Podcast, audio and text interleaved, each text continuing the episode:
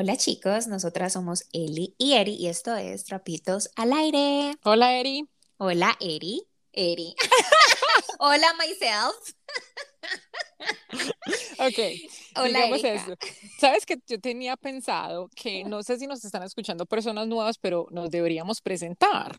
Por, Si tenemos nuevos oyentes, entonces, bueno, ya que tú hablaste por de, ti De, te tú misma. Bueno, sí, mi nombre es Erika y aquí en el podcast me conocen como Eri. Sí, chicos, y yo soy Eliana y aquí en el podcast soy Eli y las dos somos primas, somos colombianas y para las que para los que y las que son oyentes por primera vez les queríamos dar la bienvenida a nuestro podcast de Trapitos al Aire. Sí, muchas gracias por estar acá y espero que se queden con nosotros. Eh, bueno, antes de todo, tenemos un tema muy hermoso que queremos compartir, pero claro que tenemos que hacer una pausa de la situación que está pasando en ese momento en nuestro país. Nosotros, como Eliana lo dijo, somos colombianas y aunque no vivimos en este momento en Colombia, estamos las dos en Estados Unidos, obviamente esto nos afecta y nos llega al corazón. Sí, Eri, gracias por decirlo. En verdad, queríamos tomar un momento eh, durante nuestro podcast para, para dejarles saber a nuestra comunidad colombiana que estamos con ellos de corazón, de alma, estamos pensando en ellos. Es muy triste ver los videos y las noticias y la información que, estamos, que están mostrando en, por internet y por las noticias. Obviamente no estamos allá, entonces no podemos ver el, o sea, el impacto completo de lo que está pasando en el país, pero nos sentimos muy tristes de ver lo que está pasando, de la pobreza que está pasando la gente, del dolor, de lo difícil que están las cosas con coronavirus y en verdad nos llega mucho, mucho a nuestro corazón y esperamos que se mejoren muy pronto las cosas y queríamos tomar este momentico solamente para recordarle a las personas que, que recen por el pueblo de Colombia. Sí, totales, eh, estamos demasiado, nos parte el corazón eh, Colombia es un pueblo obviamente lleno de pasión y, estamos sintiendo que obviamente lo que está pasando de pronto, bueno, muchas personas que nos escuchan que obviamente no están enterados y para resumirlos es sobre la llamada ley de, de solidaridad sostenible, ¿cierto? Que busca aumentar los impuestos en el país durante creo que los próximos meses y eso fue el motivo que que me por el motivo que muchas personas obviamente salieron a, protestar porque bueno, estamos en, ese momento la economía colombiana está muy afectada por el virus, ¿cierto? Muchas personas perdieron sus trabajos y ahora que les aumenten el IVA en, en la canasta familiar, o sea, en los productos del día a día como son los huevos, la leche, todas esas cosas, obviamente se van a ver mucho, mucho más afectados en, vez de recibir la ayuda que, que ellos eh, merecen.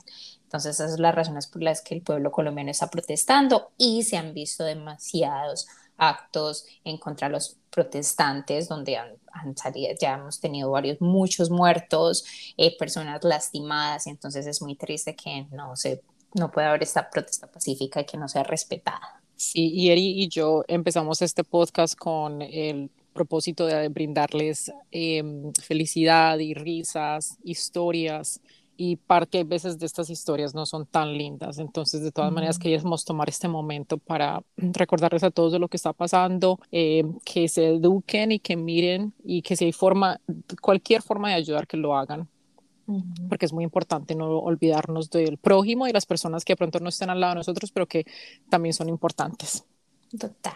Bueno, eh, bueno, ya vamos a empezar entonces en sí de lo que vamos a hablar el día de hoy.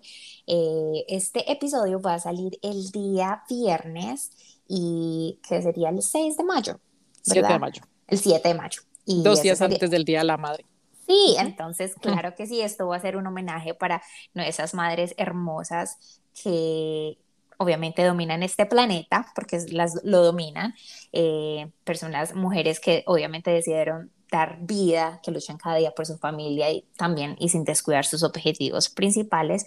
Entonces, el y yo queríamos, primero que todo, eh, a todas las mujeres, ¿cierto? Pero sobre todo a nuestras propias madres. Entonces, ¿quieres empezar? ¿Quieres decir algo? Sí, claro. Bueno, em, como dice Eri, esto está, va a ser dedicado más que todo a nuestras madres. Eh, ellas son hermanas, por eso Eri y yo somos primas. Y mi mamá eh, se llama Araceli, es una mujer que es demasiado valiente, una mujer que ha luchado muy fuerte, que ha pasado por muchas cosas y que ha dejado todo al lado por estar y por sus hijas. Somos dos, mi hermana Laura y yo. Ella ha puesto todo al lado por luchar por nosotros, por brindarnos una vida mejor. Es una mujer que yo, bueno, estoy muy orgullosa de ella, admiro mucho, admiro mucho.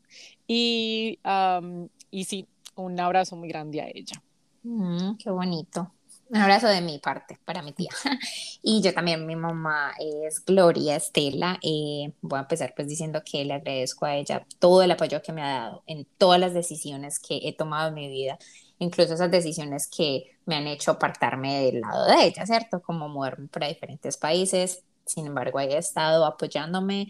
Ella siempre me dice que ella es mi, mi mayor fan y eso me llena pues obviamente de mucho orgullo al saber que, eh, ajá, que es una mujer tan fuerte, luchadora y bondadosa y está de acuerdo con cada paso pues que he dado. Sin duda alguna, ella ha sido mi motivación. Eh, ya que yo la quiero hacer sentir a ella orgullosa con cada paso que doy. Entonces la amo, la respeto, la valoro muchísimo. Y, y tengo una anécdota chiquita que te quería compartir yo cuando estaba en el jardín, yo siempre como que me criaron con, con um, ni, pues siempre estaban de niñera niñera. Entonces cuando mantenía mucho en tu casa, Eli, pero cuando ustedes se fueron, a, se mudaron para acá, para los Estados Unidos, yo pues ya no tenía dónde quedarme después del jardín y mi mamá, teníamos los vecinos que nos cuida, que me cuidaban. Y recuerdo ella, eh, mi mamá siempre ha usado sus tacones para el trabajo, ella siempre ha sido súper regia y recuerdo que ella me cargaba tipo 5 de la mañana, 5 y media de la mañana, llevarme donde la niñera en unos tacones altísimos bajando las lomas donde vivíamos.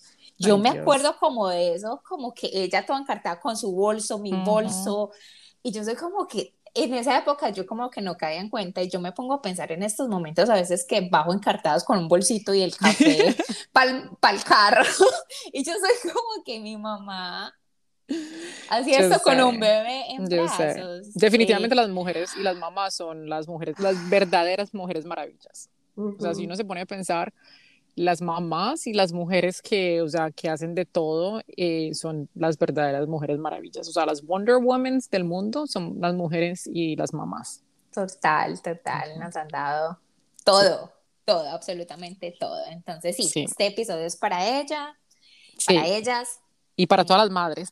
Y tenemos unas invitadas súper especiales. Eri y yo no somos madres, entonces queríamos escuchar del source, del real source, de lo que eh, unas madres de verdad. Y entonces invitamos a unas chicas súper especiales. Claro que sí, así que, ¿qué te parece si le damos la bienvenida a nuestras invitadas? Joyce y Ana han sido amigas a distancia por más de 10 años. Ellas son las creadoras de Latinas Podcast, un podcast sobre lifestyle sin tapujos ni protocolos.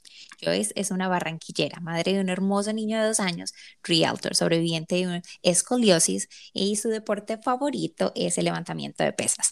Ana es una pereirana, analista financiera, amante del maquillaje, emprendedora y dueña de su boutique online de maquillaje y accesorios. Bienvenidas chicas, es un placer tenerlas en Trapitos al aire.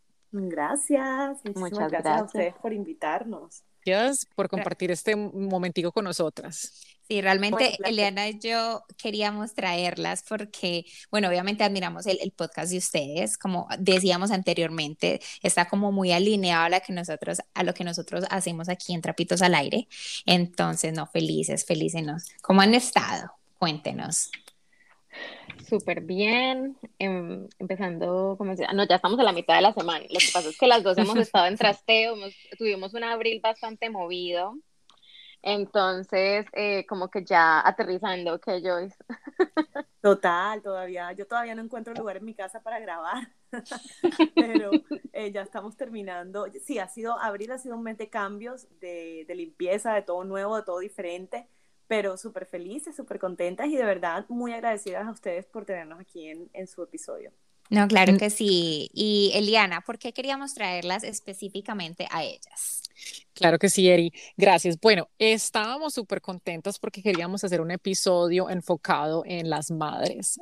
para los que, bueno, no todos los países tienen el mismo Día de las Madres, pero la mayoría de Latinoamérica y Estados Unidos, el Día de la Madre es el próximo domingo, el 9 de mayo, si no estoy Sí, 9 de mayo. Y este episodio saldría el 7 de mayo. Y la, ya la mayoría de nuestros oyentes saben que Erika y yo no somos madres, nunca hemos estado embarazadas.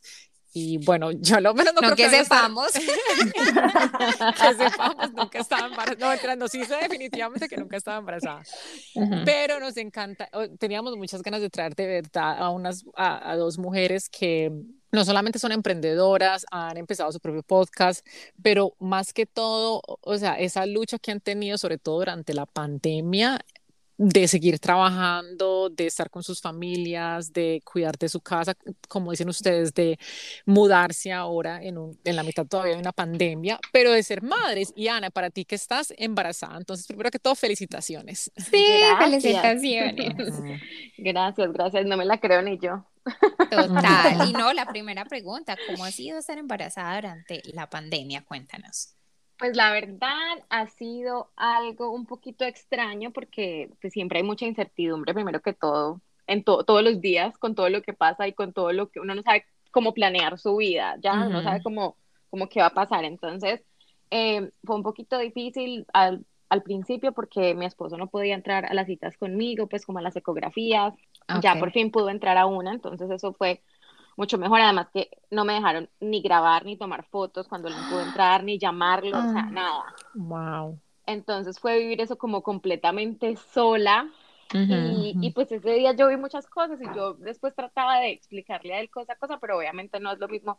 Ya gracias a Dios en la, la última que fuimos pudo ir, entonces ya él pudo tener esa experiencia también. Y por ejemplo ahorita con que la vacuna, que si me la aplico, no me la aplico, y todos los días sale algo nuevo.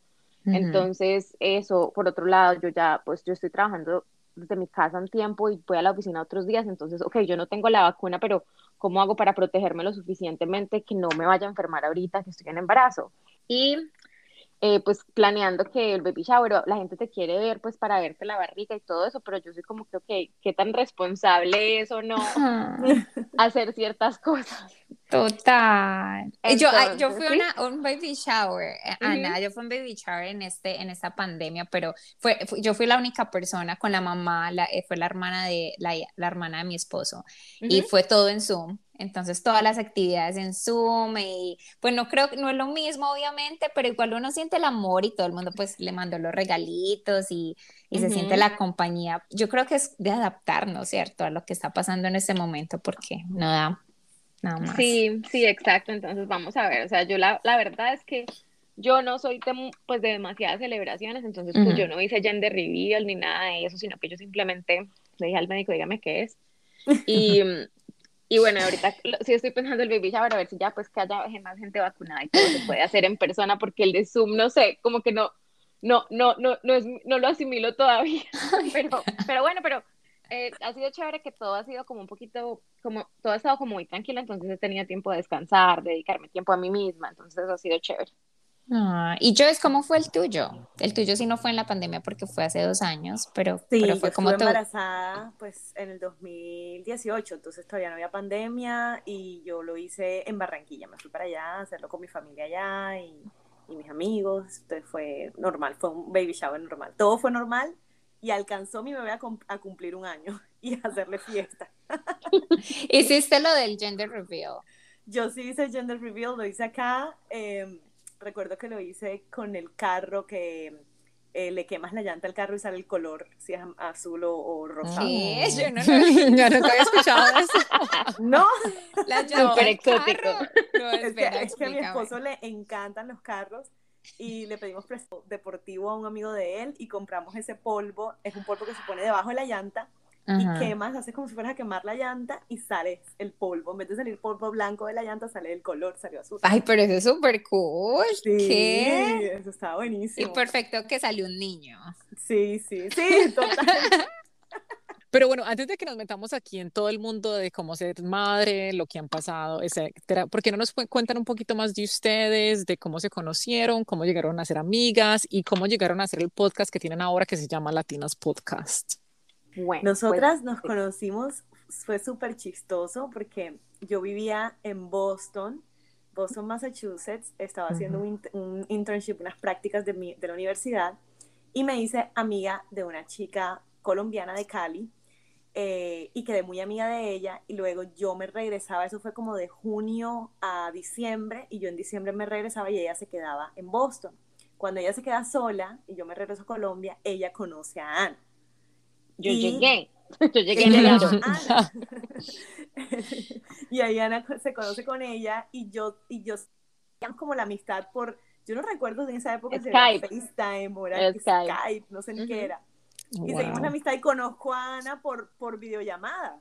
Ujú. Ujú. Por videollamada nos conocimos y ella, ella quedó, quedaron de súper amigas ellas dos allá y luego cuando ya se vinieron a Colombia, como creo que fueron seis meses después, ¿cierto? Sí, ajá, Eh, después. se vinieron a Colombia, eh, vivían creo que en Bogotá. si En no Cali. mal, en Cali. Sí. Y para la boda de, de, de- de nuestra amiga que se llama Marcela, eh, Marcela nos invita y yo pues no tenía dónde quedarme y le pregunto a Marce, Marce, ¿dónde me podré quedar? Y Marce me dice, ay, pero ¿dónde Ana? Vamos a preguntarle a Ana. ¿Puedo quedar contigo? Claro que sí, te quedas en mi casa. Y nada, yo creo que ahí, ahí ya la amistad fue como, ya fue como, ya Sí, yo, total. o sea, Ujú. literal. Ahí la amistad quedó, o sea, súper fuerte. Y de ahí no paramos de hablar, pero nunca hemos vivido en la misma ciudad. Ana, luego yo me, yo me vine a Estados Unidos, a Miami. Ana se fue también, creo que a Boston. Y, pero quedamos de comunicación siempre. Sí, siempre, siempre hemos, siempre mantuvimos la comunicación y luego mm, como que cuando yo ya me fui a casar y yo también ya estaba casada, como que nos volvimos más cercanas todavía porque estábamos viviendo como esa vida de, eh, de ama de casa en Estados Unidos. Sí. Entonces, y luego Joyce me ayudó a planear mi boda. Y, y bueno, y ya como que desde ahí ha sido, to- pues o sea, yo creo que no hay semana que no hablemos, pues ahorita más con el podcast todavía, porque, bueno, y entonces luego eh, yo fui a Miami a visitar a Joyce y en esa visita mi esposo me dice, después de que volví, me dijo, pero ustedes no paran de hablar, o sea, y tú hablas tanto, tú deberías como tener un podcast. Entonces yo le dije, ve, qué buena idea, porque él vive cansado que yo le hable todo el día, o sea, pobre, o sea, no da. Entonces, pues yo le dije a Joyce, yo, Joyce, mira que a mí se me ocurrió una idea, yo pienso que tú eres la persona indicada para que hagamos esto, y Joyce, no, de una, perfecto, entonces, bueno, ahí ya empezamos, además que eh, tenemos como unas personalidades similares, y bueno, aparte nos complementamos en otras cosas, entonces es, es muy chévere, y, y nos encanta el podcast, y siempre lo hacemos con amor, porque tratamos de que ese sea como la forma en la cual le dejamos algo bueno a alguien todas las semanas. Ujú, Total, y no, me encantó algo que dijiste ahorita temprano que estamos Ujú. organizando la, el, eh, la grabación, que decías que el podcast ustedes lo consideran como un hobby, pero un hobby que realmente ayuda a la gente, un hobby que está impactando a la gente de una forma positiva. Entonces me encanta, la verdad, que estén haciendo eso y, y escucharlas y que tengan esa conexión, porque es verdad, uno no tiene esa conexión tan fuerte con muchas personas, pero cuando uno la tiene hay que aprovecharle y sacarle todo el provecho del mundo. Así es. Bueno, y gracias por entonces compartir con, con nosotras esa información un poquito más sobre el podcast. Ya más adelante vamos a hablar más para que la gente las encuentre. Eh, Pero bueno, metámonos un poquito más entonces en el tema y hablemos de, de ser madres. Y primero que todo, yo creo que para mí, eh, otra vez digo, yo no soy madre, yo en este momento no, o sea, no tengo planes de ser mamá. Entonces, para mí, sobre todo la diferencia que yo he notado en la pandemia. Y Eri y yo, uno de nuestros primeros episodios también fue hablando de cómo, estu cómo fue vivir esta pandemia en pareja y soltera, o sea, yo como soltera y ella en pareja, y, y entonces nu- nunca hemos tenido como esa información o esa, ese detalle de cómo sería ser una mamá o cómo para ustedes ha sido, o para ti, Ana, también cómo ha sido embarazarte durante este proceso de la pandemia y todo lo que está pasando. Entonces, ya más o menos hablaste, pero ¿por qué no nos cuentan un poquito más sobre eso? Embarazarse, fácil. Claro, o sea, eso- no había más que hacer. Sí, no había más que hacer. Buenísimo. Y, y el cambio, para mí, yo no sentí mayor cambio eh, con el hecho de, de estar con el niño porque, pues bueno, cuando me cogió la pandemia, el niño acababa de cumplir un añito. Entonces, no, no había ido nunca a, a ninguna guardería y no pensaba tampoco ese, ese año, el año pasado, ponerlo en guardería, ni en colegio, ni en nada. Porque bueno, yo tengo a mi mamá que vive conmigo eh, y pues cuando me tocaba salir a trabajar ella era la que me ayudaba. Con la pandemia lo que sí eh, me pareció espectacular fue poder quedarme en mi casa y no tener la, la excusa, o sea, no tener la presión de que debo salir a trabajar. Igual yo manejo mi horario eh, y, y, trabajo y trato de hacer unos horarios que me, que me sirvan para poder dedicarle mucho tiempo al niño, pero el hecho de no tener esa presión de no tener que salir a trabajar y no tener que organizar horario ni nada, sino que todo mi tiempo era para él, eh, fue perfecto. O sea, yo podría vivir en cuarentena toda mi vida. Fue, fue de verdad, me encantó. Eh, y lo dice una persona que, que era, o sea, yo antes de era súper callejera, o sea, a mí me gustaba salir, eh, me gusta andar en la calle, me gusta hacer el plan de, de salir a comer. Como buena barranquillera. Claro. Eh, y no me dio, no me, pues a mí no me, no me dio duro. Ahora, eh, el ser madre para mí ha sido algo que siempre he soñado, entonces tampoco era como que me estaba sacrificando mucho. Y, y bueno, a, no nos tampoco no nos fue tan mal porque en Miami no hubo tanta restricción de salir en el sentido que podíamos salir por la casa a caminar, justo en, ese, en esos meses de, de cuarentena eh, conocí a otras madres del mismo bloque de, de, por donde yo vivía, que tenían niños de la edad parecida a la de Christopher. Entonces podíamos salir, nos reuníamos en las mañanas, salíamos a las 10 de la mañana y los niñitos jugaban y luego en las tardes también salíamos. Entonces en sí no, no, no nos dio tan duro para esas edades escuché de otras mamás que tienen niños ya más grandecitos que sí, que sí iban a colegio y ese choque sí eh, les dio duro porque eran mamás que aparte les tocaba trabajar desde casa y, y aparte el niño al lado en colegio desde casa. Entonces, creo que esa sí fue una semi-tragedia para muchas madres, eh, pero creo que para las que tienen niños chiquitos, y bueno, afortunadamente, como lo dije, puedo manejar mi tiempo de trabajo. Eh, podía seguir trabajando si quería, pero entre mi esposo y yo lo hablamos y dijimos, no, vamos a, esperar eh, a que esto pase, porque de todas maneras es muy riesgoso, mi esposo era, es alto riesgo y mi mamá también estaba conmigo, entonces no queríamos que de pronto luz a la casa. Entonces decidimos quedarnos en casa y, y me fue súper bien, la verdad. Qué bueno, y especialmente porque, bueno, si tú tienes la oportunidad de eso, de organizar tus horarios, yo, por ejemplo, tengo una amiga en el trabajo, ella tiene tres hijos, uno de dos, uno de cuatro y uno de seis. Y cada vez que tengo una videollamada con ella, hablar algo del trabajo es súper loco. O sea, los niños son, la llaman, le jalan el cabello, quieren estar en la videollamada, quieren, o sea, yo no sé cómo hacen para trabajar. Honestamente, yo, o sea, qué orgullo de, mujeres, porque no entiendo cómo lo hacen, cómo lo hacen. Es muy difícil eh, sacar tiempo, incluso solo para tiempo para uno, para mí como mujer o tiempo para mí con mi esposo, eh, porque los niños demandan muchísimo y siento que entre más crecen, más demandan. Mm. Eh, hay veces que muchas mamás te dicen que no, que los primeros meses son lo, peor, que es lo más demandante, que no duermes, que la, la. Sí, son, son meses en entre comillas, crueles porque te estás adaptando a algo nuevo. Pero en sí, el niño demanda más tiempo entre más va creciendo.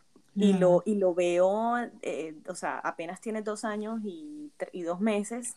Y la diferencia entre hace, hace un año que tenía un año a hoy, hoy él me demanda más tiempo de lo que me demandaba el año pasado.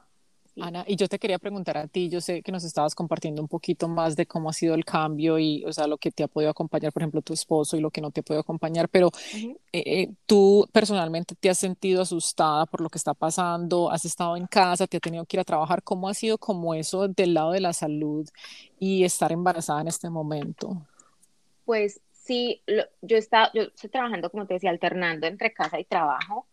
Eh, pero pues a veces tengo que ir a la oficina y en la oficina hay más gente. Al principio solamente iba yo de pronto unos días cuando no había nadie más, pero ya cada día va más gente, entonces trato de ser muy cuidadosa, o sea, por lo que yo te decía, mi esposo el año pasado tuvo COVID y fue muy fuerte y tuvo muchas secuelas por mucho tiempo, entonces como que ese siempre ha sido el referente de COVID que tenemos nosotros.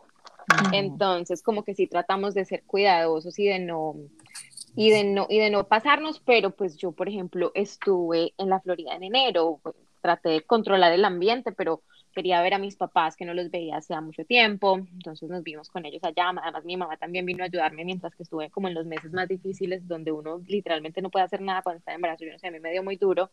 Entonces, la verdad, sí, como el tema de la salud y algo que sí quería decir que de lo que estaba hablando Joyce ahorita eh, sobre el embarazo en la pandemia, pues ¿por qué toma uno la decisión de quedar en embarazo en una pandemia? Porque además todo el mundo queda en embarazo. Eh, a mí me pasó, yo, o sea, digamos que yo tenía en mi plan de, yo soy una persona, una planeadora en eternidad y, y mi plan era quedar en embarazo, sí, después de cierta edad, en fin. Y el año pasado cuando estábamos en la pandemia, yo empecé como a pensar, no, en la vida uno no tiene sino la familia, uno no tiene sino eh, lo, que, lo, lo, que tiene, o sea, empezaron como a cambiar, empezaron a salir una cantidad de emociones en mí que obviamente fueron generadas por el encierro. Y me acuerdo que le dije a mi esposo como, no sé, como en mayo del año pasado, le dije, yo creo que ya tenemos que tener un bebé. Y él me dijo, baby. lo que va a pasar es que cuando tú hagas eso, en un mes me vas a estar odiando diciendo que por qué hiciste eso. Porque lo estás haciendo eh, por, como por un momento de una emoción y no porque en realidad es lo que tú estás, que lo que quieres. Entonces, bueno, igual como que paré un poquito el plan y lo, y lo, lo, lo volví a llevar a donde lo tenía antes, pero pienso que por eso muchas personas de pronto tomaron la decisión el año pasado de, de emprender esta, esta aventura, si de pronto les faltaba como ese poquito de empuje para tomar la decisión porque como que aprendimos que lo más importante era la familia y todo este tema de, de a quién tienes al lado, con quién estás y, y, organizar tus prioridades. Entonces, muy bueno que te vayas como por ese lado, eh, porque realmente yo, Eliana y yo hemos hablado mucho de eso, cómo, cómo uno se siente preparado para tener un hijo o cuando uno está preparado. Entonces, yo por ejemplo tengo una pareja, entonces él y yo hemos estado casados ya va a ser tres años, o oh, wow, en mayo. y, y yo, o sea, si tú me preguntas, Erika, ¿tú estás? Yo no me siento preparada, o sea, yo no me yo te soy honesta y les soy honesta a todos los oyentes, yo no me siento preparada tengo muchos miedos, muchos, muchos, así que ni la pandemia me empujó a, a quedar en embarazo, o sea, tengo muchos miedos, miedos profesionales, miedos con la salud, miedos de pareja, si, les, si soy honesta, totalmente honesta, o sea, miedos de que yo no quiero que la relación cambie, no quiero que eh, eh, mi salud cambie, que mis proyectos cambien. Entonces, ustedes dos, ¿cómo cómo se prepararon o cómo de tomar en esa, de pronto esa decisión. Bueno, tú nos hablaste un poquito con lo de la pandemia, perfecto, pero Joyce, ¿cómo, cómo se sintió? ¿Cómo tomó esa decisión? Si la tomó. te soy honesta, yo desde que recuerdo quería ser mamá. Mi sueño era ser mamá. Okay. Y, y, yo decía, lo único que yo decía era, tengo que estar casada. Es lo, era, era lo único que, que en mi cabeza era como que la única preparación que necesito es estar casada. Pero luego, a medida que uno va madurando y va creciendo, van pasando los años, ya uno no es como que, ok, ya estaba casada, pero no, no, no, tenemos que esperar. Hay que esperar. Em, y eso, y yo pienso que la preparación, o sea, primero creo que nunca vamos a estar 100% preparados para ser mamás.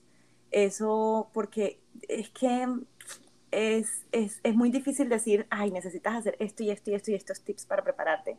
Eh, porque a la final creo que ya cuando estás embarazada, te comienza, a comienza en ti a ver como una sensación diferente al, al ver la vida, al ver la perspectiva de las cosas. Y ya cuando el bebé nace, que lo tienes por primera vez contigo, que lo abrazas, que lo ves, se te despierta otra cosa. O sea, es, no, es como, no es que cambies del cielo a la tierra, pero eh, eso, eso de ser madre que pensaste que nunca lo ibas a tener, por ejemplo, es que te, doy un ejemplo. A mí no me gusta cuidar niños de otras personas, o sea, que no sean mis hijos, eh, o cambiarle pañal, o, o sea, no, nada de eso. Yo un poquito, sí, bonito, chévere, el niño y tal. un ratico. Un ratico y ya. A pesar que mi sueño era ser mamá. Y eso nunca me hizo dudar que si yo iba a ser buena o mala mamá. Ya cuando nace el mío, obviamente es, es, totalmente diferente. Es una cosa que se te despierta y ya simplemente tú lo ves y, listo, se te, te, te derrites pero sí, sí me parece muy prudente saber el tiempo perfecto, porque nunca lo vas a saber cuándo es el tiempo perfecto, pero por lo menos sí eh, prepararte tú como persona, eh, prepararte a nivel de, de, salud, de decir, bueno, listo, voy a comer bien, voy a eliminar ya todo lo que sea eh, medicinas o, o, o, productos pues artificiales de mi cuerpo para que el cuerpo esté mejor, mejor preparado para cuando pues me vaya, me vaya a embarazar. Eh, las cosas con la relación de pareja. No era un, no era, fíjate que no tenía yo ese miedo, pero sí cambia un poquito la relación, cambia la dinámica, porque obviamente pasa, no debería ser así. Recuerdo tanto las palabras del, del cura que, que, nos casó, que nos dijo, no, es que los, los, la, la prioridad no debe ser tu hijo, la prioridad debe ser tu esposo, siempre. Pero uno toma de prioridad al bebé, porque bueno, te demanda casi el 100% de tu tiempo. Entonces ya toca como empezar a balancear, eh, empezar a ver cómo, cómo le das tiempo también a tu esposo. Eh, un vecino me recuerdo que me dijo, Joyce, yo lo, más, lo que más te recomiendo es que por lo menos dos veces al mes, una vez al mes, salgas a comer solo con tu esposo. O sea, solo con él. No, no lleves al bebé, no salgas con más nadie, pero dedica por lo menos eso. Y yo traté de hacerlo hasta pandemia lo tratamos de hacer eh, por lo menos una vez al mes, porque la verdad es que tampoco que nos guste salir mucho. Em, entonces, eh, son cositas, son cositas chiquitas que uno va aprendiendo. Mira que a mí me pasó algo particular. Yo tenía un afán por quedar embarazada y era un afán y mi esposo como que, pero relájate. Y entonces yo tenía miedo de no poder quedar embarazada. Y bueno, al final quedé embarazada en un diciembre, me, me di cuenta en un diciembre y a los tres días que me di cuenta, perdí al bebé fue un, mm. aborto espontáneo que le pasa a la mayoría de mujeres. Pero a mí me dio una depresión terrible porque me entraba mi miedo de que qué tal que es que yo no pueda quedar embarazada Entonces, eh, la depresión me llevó a tal nivel que, que por primera vez en mi vida hice terapia emocional. Y cuando hice esa terapia emocional, arreglé tantas cosas de mi vida que ni siquiera entendía o sabía que estaban mal. Y fui más consciente de mi cuerpo, de cómo, de cómo soy, de cómo soy con mi esposo, de cómo quiero que mi relación sea, de que si soy madre, que, cuáles son mis prioridades, que cómo voy a hacer para balancear mi tiempo como profesional, como vida social, como esposo, como familia, como hijos. O sea, siento que sí me ayudó un poquito a prepararme mejor de lo que hubiera sido si ese, si ese embarazo primero hubiese, hubiese corrido. Entonces luego pasó, eso fue de diciembre que lo tuve la pérdida y en mayo volví a quedar embarazada. Y ya ese fue, mira, te digo que cuando yo te digo que yo no tuve un solo síntoma, no tuve un solo síntoma de embarazo. Mm. O sea, yo no supe lo que era ni vomitar, ni mareo, ni náuseas, ni, ni dolor de cabeza, nada. Mm ni dolor, o sea, mi médico me decía, bueno, y tú, tú vienes a visitarme, porque no tienes nada. no, tengo nada.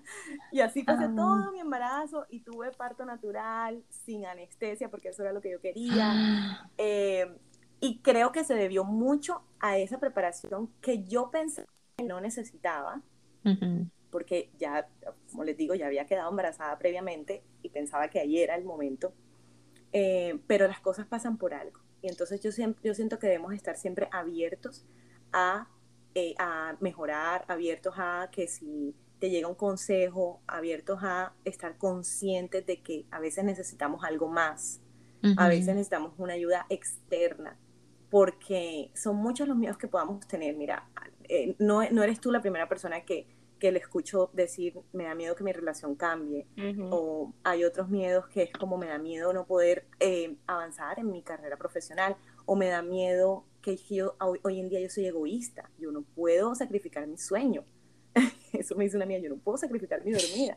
Y yo te entiendo, pero es que ya una vez nace el bebé, ya, o sea, ni siquiera te, te, va a importar, o sea, ya eso se va, va a quedar secundario.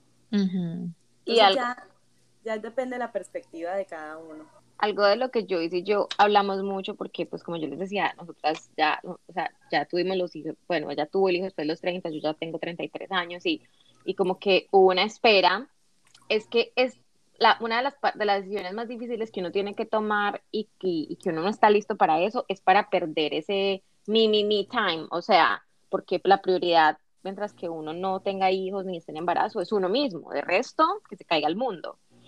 y, y cuando tú pasas tantos años siendo como tan independiente y tan libre y haciendo lo que te da la gana, es muy difícil perder eso, porque uno no, uno no extraña lo que no ha tenido. Entonces yo me imagino que cuando una mamá es una mamá joven, pues no, se, no tuvo todos estos años de, de independencia y de, y, de, hacer lo que, lo que quisiera a la hora que, que fuera.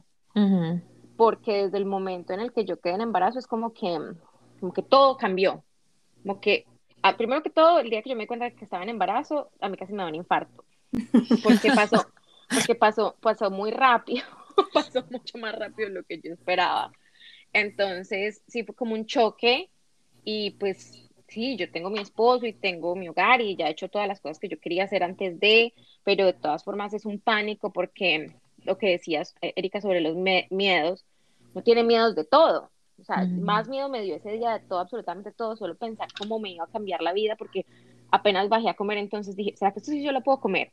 ¿Y será que esta crema de la cara sí me la puedo echar? Y o sea, es un chip, es una cosa que cambia en el instante y, y es, ¿y quién está preparado para eso? Uno nunca va a estar preparado para eso. Pero pues simplemente yo pienso que en mi caso fue más como una decisión que ya era, ya era hora. Eh, yo siempre quise tener hijos, o sea, siempre soñé con tener hijos, más no con casarme, pero pues chévere tener una pareja con quien tener el bebé, o sea, mejor, más, más, un poquito más apoyo. eh, pero, pero de todas formas, pues yo siempre digo, los tiempos de todas las personas son diferentes y, y las prioridades de todos son, son muy diferentes y, y, como que cada quien em, va a encontrar dentro de sí mismo el momento en el que esté listo y si no está listo, pues no está listo y ya. Eso no, no, no, es no, no es parte fundamental de la vida, es como yo lo veo, simplemente es algo que, que es una decisión que no es racional, es una decisión que es más emocional que cualquier cosa.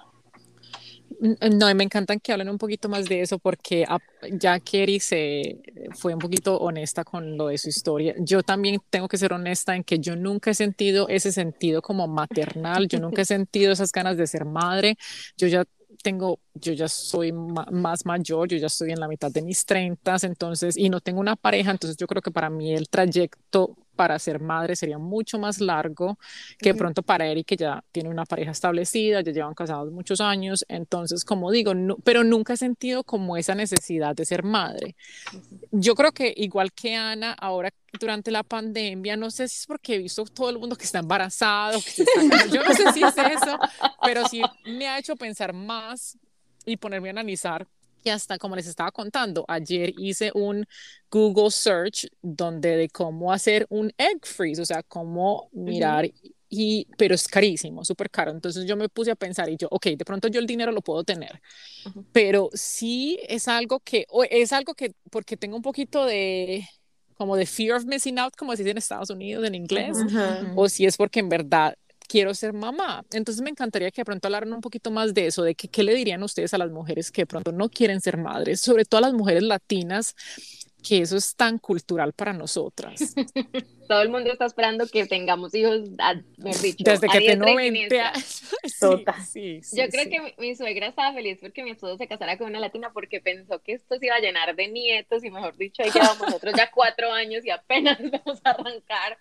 Em, pues la verdad es que para las personas que quieren ser mamás, eso es una decisión tan personal, eso es una decisión como, es una decisión de vida, es, un, es, una, es una, una, decisión muy grande y cuando hablaba ahorita del tema de que ser mamá no es una decisión racional, es una decisión netamente emocional y no racional, es porque me acuerdo que hace como dos o tres años yo hablaba con mi mamá, yo le expresaba yo le decía, mira, en Colombia yo crecí contigo trabajando, pero con una señora en la casa que nos cuidaba todo el día y que te ayudaba con todo. Eh, con la tía, la, abuela, o sea, una, familia por todas partes, siendo amoroso, apoyando todo. Eh, y mi mamá básicamente llegaba del trabajo y yo ya había comido, yo ya había jugado, ya nada más llegaba a jugar un ratito conmigo y acostarme a dormir. Entonces, es un papel de mamá muy chévere, porque es un papel de mamá que goza lo bueno. Pero en cambio acá, cuando mi mamá viene a visitarme, mi mamá me ve lavando, cocinando, haciendo, deshaciendo, volteando, trabajando. Yo le decía, ¿a ti te parece que esta es una vida apta para que yo tenga un hijo y aparte de todo yo tenga que llegar a la casa a hacer comida para darle un bebé mientras que lavo los platos, mientras que hago eso? O sea, no hay vida y no tengo familia, no tengo a nadie que me ayude. Entonces ella me decía, no, evidentemente no es una decisión racionalmente buena. yo le decía, yo en algún momento quiero tener hijos, pero es porque es eso, es algo que yo quiero hacer en mi vida, que, que siempre quise y en algún momento lo voy a hacer cuando me llegue el momento y cuando ya pues como que pasen los años y necesite hacerlo, pero, pero por eso les digo, o sea, yo quisiera hablarles así, por ejemplo, como dice Joyce, que ella lo soñó y lo anheló y todo esto, para mí, como les digo, siempre lo quise hacer, pero digamos que ya llegó el momento de tener el bebé, porque, porque pues, ¿qué más, qué más, no, no qué más da, pero pues qué más podemos hacer si ya, ya es como la parte de nuestra relación que queremos seguir. Eh, lo otro es que a una, cuando ustedes hablaban ahorita del tema de la pareja, que uno tiene miedo de que la pareja cambie, todo eso, yo he tratado de verlo con mi esposo como que nosotros afortunadamente no estamos como llenando un vacío, sino que le estamos agregando algo más a nuestra relación. Qué bonito. Porque afortunadamente nos ha ido muy bien casados todo este tiempo, somos como, no sé, uno para el otro. Y, y, queremos, y entonces ya dijimos, bueno, qué rico porque esto va a ser algo nuevo, algo, una aventura nueva que vamos a emprender juntos, pero no es que estemos tratando como de arreglar algo que de pronto no esté funcionando o que simplemente sea como el siguiente paso que tenemos que hacer. Entonces, entonces, bueno, eh, pienso que por mi parte el, mi, mi, mejor consejo es que si una persona de verdad considera que no es para ella y que, y que no lo quiere hacer, es completamente aceptable. Uno se realiza de muchas formas como mujer, o sea, las, las posibilidades son innumerables.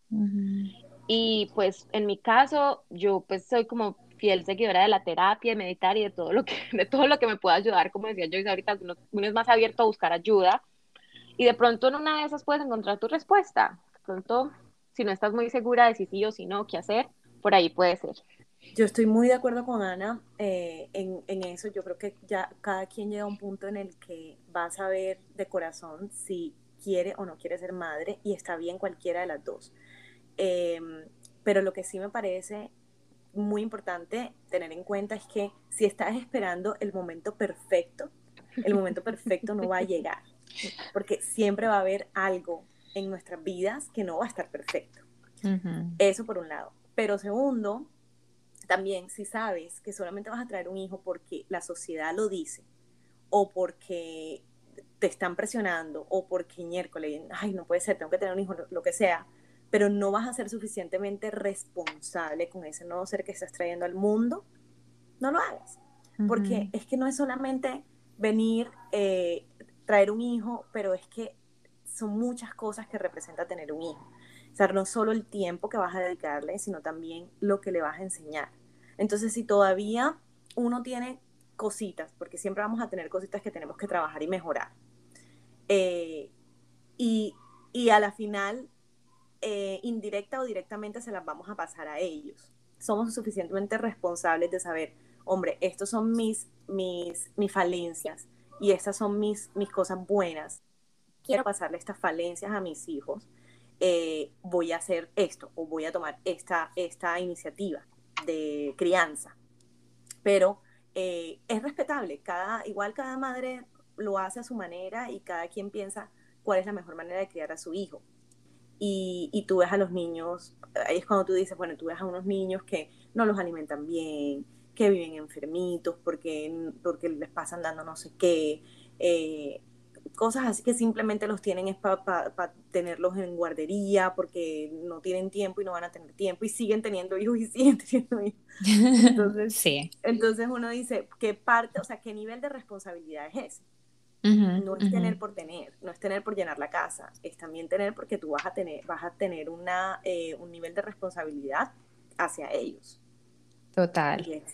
Es, también prácticamente el granito de arena que le estás aportando al mundo porque es la próxima generación.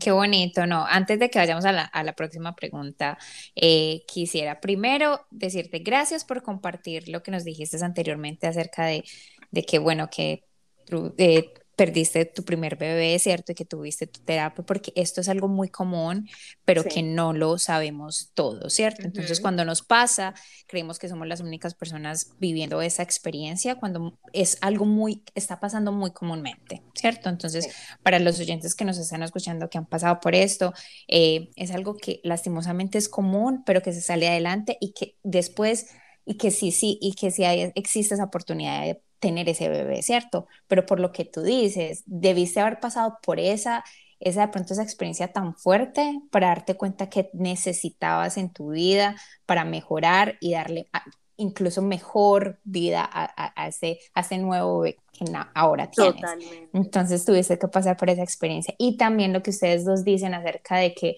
no todas las mujeres estamos hechas para tener hijos. Si tú no te sientes que, que realmente quieres un bebé la, sociedad no debe presionarte, porque la sociedad no va a pagar por tu hijo, la sociedad no va a educar a tu hijo, la sociedad no va a estar ahí, va a trasnochar y te va, y va a, llevar a tu hijo al hospital, ¿cierto? Entonces, es, es, yo sé que existe esa presión en la sociedad por muchas cosas, por tener una carrera, un esposo, hijos, casa, carro, beca, por todo eso, pero es algo tan personal, tan, tan personal que cada mujer lo debe tomar como yo me siento bien.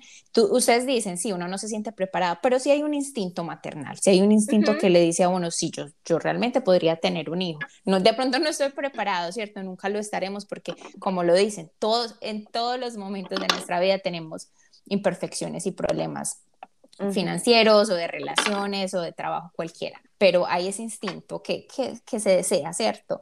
Pero si tú no estás lista, no lo tengas, o sea, nadie te debe juzgar, no te debe sentir no te deberías sentir juzgada, no te deberías sentir diferente. Si no estás lista, no quieres, no lo tengas, porque es preferible no tenerlo a tener un hijo y hacerlo infeliz. Entonces, gracias por esos dos mensajes. Y si no están listas, yo les puedo dar el mejor tip. Es que cada que una persona les pregunte, eso se lo, se lo digo a todas mis amigas, cada que alguien les diga, ¿y para cuándo el bebé? Ustedes les dicen, te voy a agregar a la lista. Ustedes te dicen, ¿cuál lista? Y tú dices, la lista de cuando yo necesite pañales o babysitter, te voy a llamar para que entonces eh, te voy a anotar esta fecha y te llamo para que ese día, cuando ya el bebé necesite algo, te, te aviso. Me encanta. Entonces, yo las tengo así, en mi boda, todo el mundo la lista, tengo la gente, y tengo la, es de verdad que la lista la tengo. es que no, es de, para, yo voy a, voy a hacerlo con el segundo, porque a mí también, ¿y para cuándo el segundo? No es mucho. Sí, es que lo que dice Eri, o sea, nunca paran, nunca paran esas, esas cosas sociales, o sea, sí, entonces, si cuando estás niña, que el, el, colegio, que te gradúas, que vas a la universidad, que cuando tienes novio, que te casaste, que cuando te casaste, que tienes que tener hijos, y el segundo, entonces, nunca hay, o sea, nunca hay un final de las expectativas y sobre todo con las mujeres, ¿cierto? Siento yo que es más esa expectativa con la mujer y como digo, o sea, la idea cultural también, sobre todo nosotros que somos colombianas, esa idea de que, ah, o que eres latina, eres colombiana, entonces todos los hijos vienen todos los hijos, vas a ser la esposa perfecta, pero que son estas expectativas con las mujeres. Eso y que también es como el único logro. Me acuerdo el año pasado que yo iba a lanzar mi paleta de maquillaje yo reuní a unas amigas de la oficina y les dije, tengo una noticia grandísima para darles, o sea, uno de los logros más grandes de la vida. Y me dice una, yo ya sé qué es. Y yo, y yo empecé a pensar, yo, ¿y esto por qué? ¿Y por qué se dieron cuenta si esto lo he hecho yo en la casa en la pandemia sola? Entonces yo, yo como así que es, dice que, pues te estás en embarazo. Y yo, ¿ah? Yo no, no, yo voy a sacar una paleta, apenas saco mi cartera, yo no voy a sacar esta paleta que la voy a vender en intermedia ya oh, y yo, pero tienen que dejar ese vicio, o sea, toda la gente, esa no es la noticia más grande que les pueden dar, o sea, es una noticia muy grande, muy linda, obviamente es vida, pero tenemos que aprender a respetar que todos los seres humanos tenemos muchos otros campos en los cuales realizarnos y en los cuales queremos lograr muchos objetivos y pues no solamente es entonces que después de que uno cumple cierta edad es, es, el bebé. Hagan la lista. Hagan la lista, voy a empezar a hacer la lista. Bueno, y ya que estamos hablando, sí, de ser padres también, ¿ustedes tendrían algo que de pronto ustedes siempre pensaron que hicieron sus padres cuando ustedes estaban pequeños y ustedes juraron nunca hacerlo jamás y de pronto ya lo están haciendo? De pronto para Joyce sería esta pregunta. Sí. Algo que hay, ¿sí? Hay algo súper marcado que eh, me pasaba cuando estaba chiquita, era que mi mamá, siempre nos íbamos de vacaciones, mi mamá y yo, incluso con la familia de mi papá, o, o sea, visitar a mi abuelito de parte de papá o con la familia de mi mamá, pero mi papá muy poquitas veces se iba de vacaciones con nosotros. Y yo dije, eso no me va a pasar a mí. Yo tengo que irme de vacaciones con mi esposo a todo. Eh, y me casé con una persona que no le gusta viajar. y él, y sí, hacemos, la quedamos en que una vez al año haríamos un viaje juntos. Entonces eso, eso va bien pero, el, pero a mí me encanta viajar, o sea, si yo puedo ir en el avión, podría ir en el avión. Entonces ya él obviamente es, así me dice como que, pero vete tú, vete tú. bueno, por lo menos. Por lo, por menos. lo menos, sí. Eh, entonces no es como que no voy a, no todas las experiencias de viaje o todos esos, esos recuerdos los voy a tener de, con mi pareja como, como siempre quise porque era lo que, eso era lo que no me gustaba de, de, de mis papás. Y fíjate, me pasó. Entonces, nada, igual por lo menos el, el, viaje al año tengo, tengo ahí el recuerdo. Se tiene con él. Y Ana, ¿y tú? ¿Tú tienes algunas cosas que de pronto tus papás o tu mamá hizo cuando era, tú eras niña o creciendo que tú ahora dices, nunca lo voy a hacer? Pues no sabes todavía si lo vas a hacer o no, pero... Pues sí, es algo muy similar a lo de Joyce, pues más o menos, porque cuando mi mamá fue mamá, pues ella trabajaba y todo, pero nosotros éramos su vida, o sea, después de que ella salía a trabajar era como que lo único que ella hacía era cuidarnos a nosotros, jugar con nosotros el fin de semana era para nosotros, y yo aspiro y espero, pues sí, querer mucho a mis hijos y pasar el tiempo con ellos y todo lo que, lo que más pueda, pero también quiero que no sean lo único que yo tengo en la vida, porque cuando yo me fui a la universidad me acuerdo que mi mamá cayó en una depresión súper profunda porque yo me fui. Entonces se le fue la única amiga que ella tenía, se le fue la única persona con la que ella tenía para salir, para salir a comer, para hacerse las uñas. Y yo siempre, o sea, siempre he pensado que yo quiero lograr también mantener mis otros aspectos de la vida despiertos, eh, quedarme a mi, a mi hijo con todo el amor del mundo, pero también no perder como la, persona que soy yo y, y, como mujer y como amiga y como empresaria y como muchas otras cosas. Entonces, no quiero, no quiero perder eso, voy a tratar. Ese mensaje es muy bonito, la verdad. Ese, ese consejo fue un consejo súper sabio que me, me dio una amiga una amiga que cuando yo me iba a casar, ella ya tenía como sus 52 años, y ella me dice, Joyce, yo, a mí me pasó que fui madre, o sea, fui pues ama de casa, mamá de dos hijos, mi vida eran ellos, primero es el matrimonio, luego chiquiticos te, te demandan todo el tiempo, luego el colegio, después del colegio los llevas a de cuánto deporte, y así va pasando y va pasando cuando ya ellos llegan a una edad que ya se, se liberan, porque aquí pues como a los 15 años creo que ya pueden manejar, entonces prácticamente eh, ya no eres tú la que los tienes que andar llevando a todos lados. Tú ves en retrospectiva y la vida se te pasó y prácticamente, entre comillas, no hiciste nada por ti. Entonces me dijo, ten tus hijos y ten todos los que quieras, pero nunca dejes de hacer algo por ti, algún proyecto. Si, si no quieres trabajar porque no tienes que trabajar, ok, no trabajes, pero haz algo que te llene a ti como persona, como mujer. Y algo que los psicólogos siempre te dicen es que cuando tú veas la foto de una familia, Tú siempre tienes que ver a la pareja en el medio y los hijos a los lados, como agregados, como algo que llega, pero ellos se van a ir y la pareja va a seguir juntica en la mitad. Entonces siguen, siguen siendo como el, como el rey y la reina. Yo me casé por la religión griega ortodoxa y de hecho cuando tú te casas te a los dos les ponen unas coronas y te dicen que ustedes van a ser los reyes del hogar y que mm. el, el, rey tiene que respetar a la reina, la reina tiene que respetar al rey, pero ese es como el foco central del hogar. Entonces, pueden haber muchas cosas alrededor que hay que controlar, pero eso no se debe perder. No, total, y además eso ayuda a no pasarle frustraciones a los hijos, ¿cierto? Porque yo creo que eso es lo que pasa cuando uno le da todo a sus hijos. Obviamente uno le tiene que dar de todo a sus hijos, pues toda su atención y todo su amor, ¿cierto? Pero también tiene que existir ese individuo, porque nosotros antes de ser padres fuimos individuos, ¿cierto?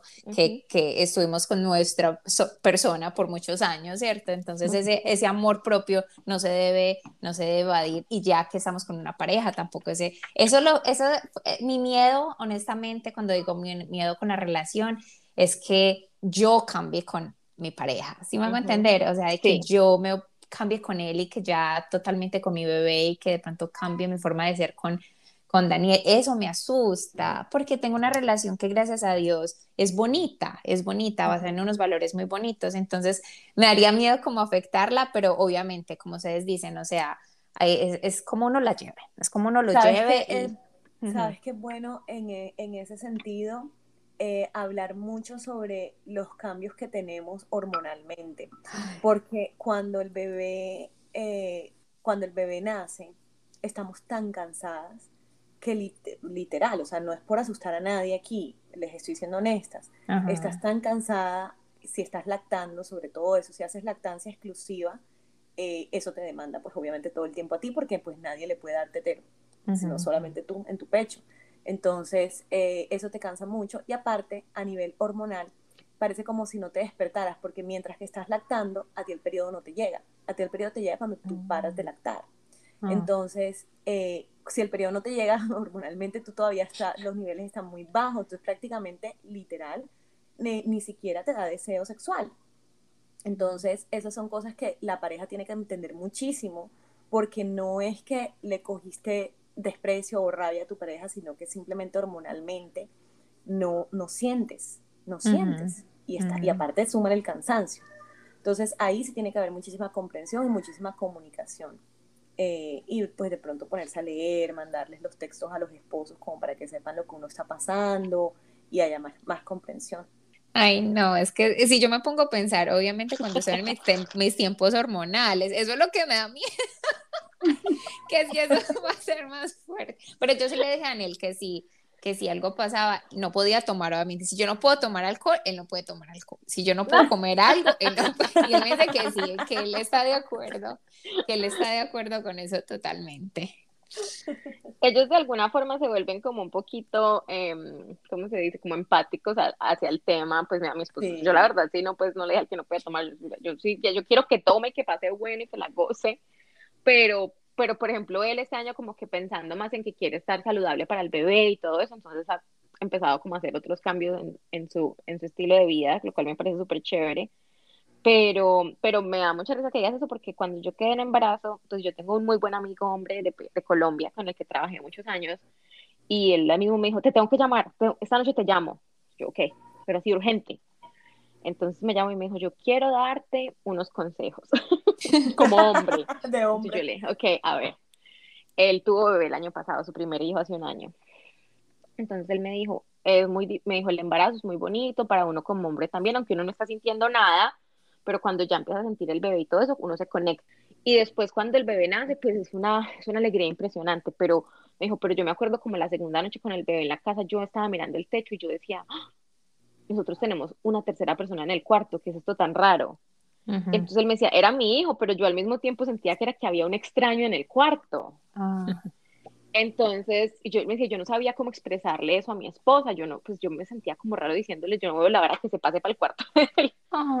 Entonces, eh, me dijo, pero obviamente ya uno con los días se va enamorando de los bebés porque los bebés son un amor y uno se enamora de ellos y es tan tierno todo, pero al final, pero al, mismo tiempo, ese primer año es como que ya nadie pregunta como que cómo está Lina o cómo está Andrés, todo el mundo es cómo está el bebé y qué hizo el bebé, y dónde está la foto del bebé, y ya comió el bebé, y todo, todo, todo, todo, todo, absolutamente todo empieza a girar en torno de ese bebé.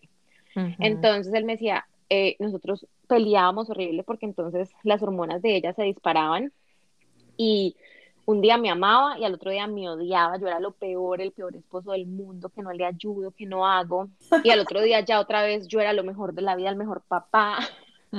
Eh, entonces, entonces, la verdad, a uno como le toca aprender como a a simplemente ni sentir, pero uno está acumula, uno acumula, acumula, acumula porque, porque pues es difícil. Y el problema es que el día que hay explosión, pues entonces todo es horrible. Él me dijo, yo tuve la explosión con ella en diciembre, fue horrible, o sea, ya como que nos vamos a separar, etcétera, etcétera, etcétera. Me dijo, pero en algún momento yo como que después reaccioné y dije, esto es una, esto, esto es una bobada, lo que estamos pasando es como un momento de un, un desajuste coyuntural, porque como dice él, hay un tercero.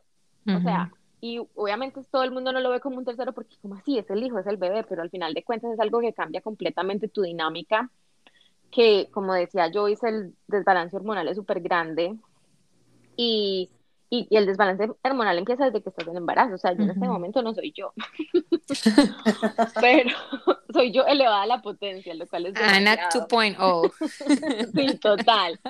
Entonces, entonces definitivamente pienso yo, los consejos que él me dio fue mucha paciencia, mucha tolerancia y simplemente mucha empatía, porque así como la mujer está sintiendo muchísimos cambios y muchas cosas diferentes, el hombre también está como atravesando por un proceso que es completamente nuevo para él. Además, que lo que siempre dice, nosotros cuando vamos a tener el bebé nacemos otra vez porque es una nueva persona. Nosotros no sabemos cómo ser papás, nosotros no sabemos cómo vamos a enfrentar las situaciones y uno no sabe cómo se va a comportar hasta que no está ahí en la situación enfrentándola como tal.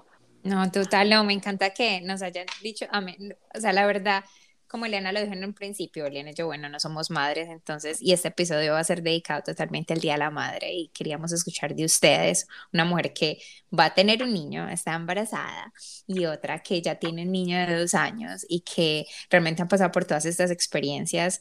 Eh, de nuevo, muchísimas gracias. No sé si nos quieran dejar con otro, con otro súper eh, consejo y también para que nos digan cómo la podemos encontrar, cómo podemos encontrar su podcast, todo. Déjenos todos sus datos, por favor. Si quiere Joyce puede empezar y luego Ana.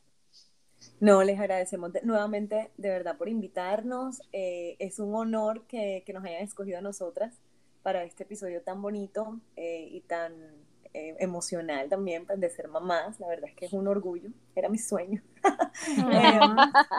Y nada, nos pueden encontrar en Instagram como Latinas Podcast y mi Instagram personal también es Joyce A. Sierra eh, ese es mi Instagram, mi Facebook, todo es lo mismo. Y pues eh, el Latinas Podcast también en Instagram y en Spotify, en Apple Podcast, en todas las plataformas donde escuchar podcast. Sí, y bueno, sí, muchísimas gracias por invitarnos. La verdad es que las dos nos emocionamos mucho cuando nos hicieron la propuesta porque, pues primero, pues, pues nos parece súper chévere eh, estar como en otro podcast, apoyar, que nos apoyemos entre nosotras. Es uno de los de las cosas principales que nosotros siempre tratamos en nuestro podcast es como mujeres nos debemos empoderar entre nosotras, porque al final de cuentas, pues, somos estamos en el mismo equipo. Total. Y, y muchas gracias por tenernos. Eh, para las personas pues, que están en este momento pasando por un embarazo, pues mucha fuerza, ya casi vamos a tener el bebé.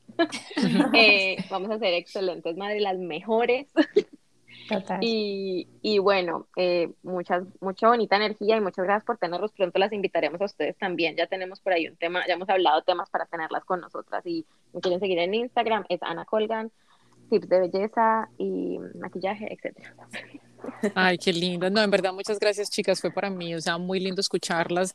Yo creo que me da un poquito de esperanza y un poquito como de, no sé, de, no sé, mucha felicidad de escuchar no solamente el lado de que ustedes, primero que todo, eh, Joyce, tú, tú, desde muy niña has sentido esas ganas de ser madre y Ana, de pronto no fue como tan fuerte el tuyo, pero también tú, tú siempre supiste que querías ser madre, pero eh, como darle, como digo, esa esperanza y, y, ese, como ese punto de vista a todas las mujeres que de pronto quieran ser madres o de pronto no quieran ser madres, como soy yo que todavía estoy como que en el balance, estoy como aquí en la mitad de, de decidirme, pero fue súper bello tenerlas. Y sí, a todo el mundo, por favor, vayan y sigan a Latinas Podcast, a Ana y a Joyce. Ana, o sea, Joana y, nos, Ana y yo nos conocemos hace un par de años y tiene un Instagram también buenísimo sobre maquillaje, belleza y empoderamiento sobre la mujer. Entonces nos encantan que eh, compartan con todos nuestros oyentes su información.